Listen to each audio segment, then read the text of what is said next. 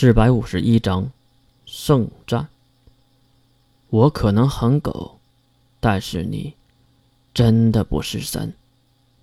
老田，你可好好的听着。其实你们这些虚伪的神灵，并不是不能被杀死的，方法非常的简单，其实就是月的话还没有落音。一道响彻云霄、穿透耳膜的声音，在天空直冲而下。闭上你的嘴！强大的能力波动，带着耀眼的金色光芒坠落在炫空岛的内部。即使是海灵、血骨他们都没看得清来者是如何击破圆形结界而进来的。这月很平静。看着头顶被破坏的结界，露出了一个小洞，也就是一人大小，应该是没有费吹灰之力就撞开的。哟，老田，好久不见呢！月竟然打着招呼，而一旁的人们都很奇怪，为什么月就这么一句话，就惹得神降临呢？难道月真的知道神如何杀死吗？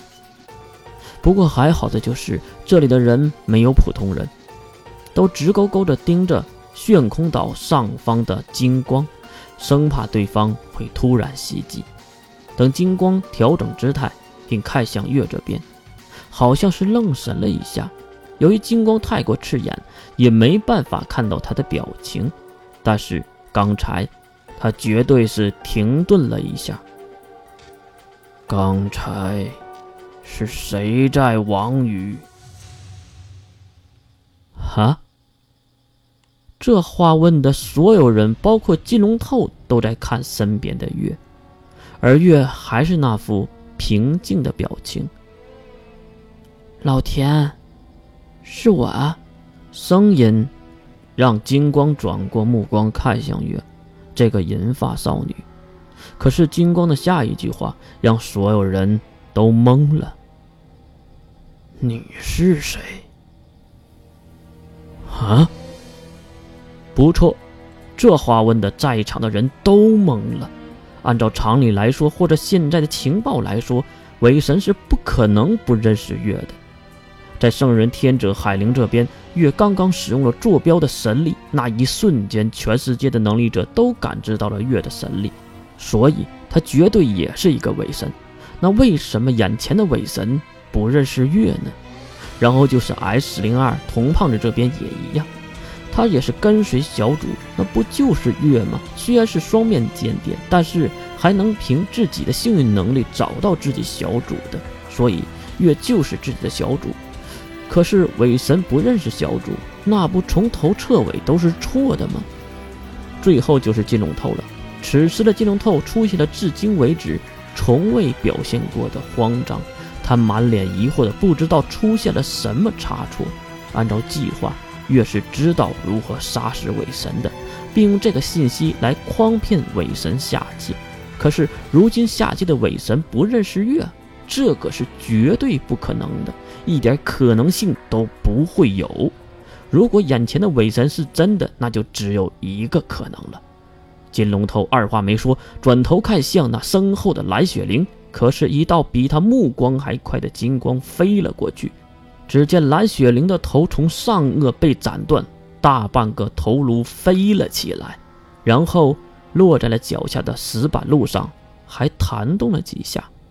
金龙头也好，其他人也罢，没再理会死去的蓝雪灵，而是顺着金光飞过来的方向看去，当然是月释放的。只见月小跳两步。来到金龙透的身边，光着脚丫踩在蓝雪灵流出的鲜血上，并捡起了还瞪大眼睛的蓝雪灵的头颅，拿着。还疯狂喷血的大半个头颅被月捡了起来，并递给了金龙头。金龙头下意识地伸出手接住，并看了看那眼前蓝雪灵，其实他死和没死，还真就一个表情，一个脸色。没什么太大区别。行了，大家还愣着干嘛呀？月转头看向在场的所有人，唉，大家不都是为了一个目标而来的吗？杀掉那个伪神，神之耳，不是吗？如今他已经独自前来，我们为什么不动手呢？这样的机会，老天爷可不会给第二次的。这话说的很正确。对于海灵和一旁看热闹、远远躲着的童胖子来说，月和伪神不认识，认不认识，其实都不影响他们来这里的目的，那就是杀掉伪神。神之耳。既然大家都有共同的目标，那就别废话了，省得他跑了。海灵率先走出列队，并仰头看向那空中的金色光芒，而海灵的话也迎来了对方的回复：“跑，哼哼哼，就凭你们还想弑神？凭凡人之躯也想比？”肩神灵真是愚昧可笑。我不走是因为我想知道，这个女人到底是谁。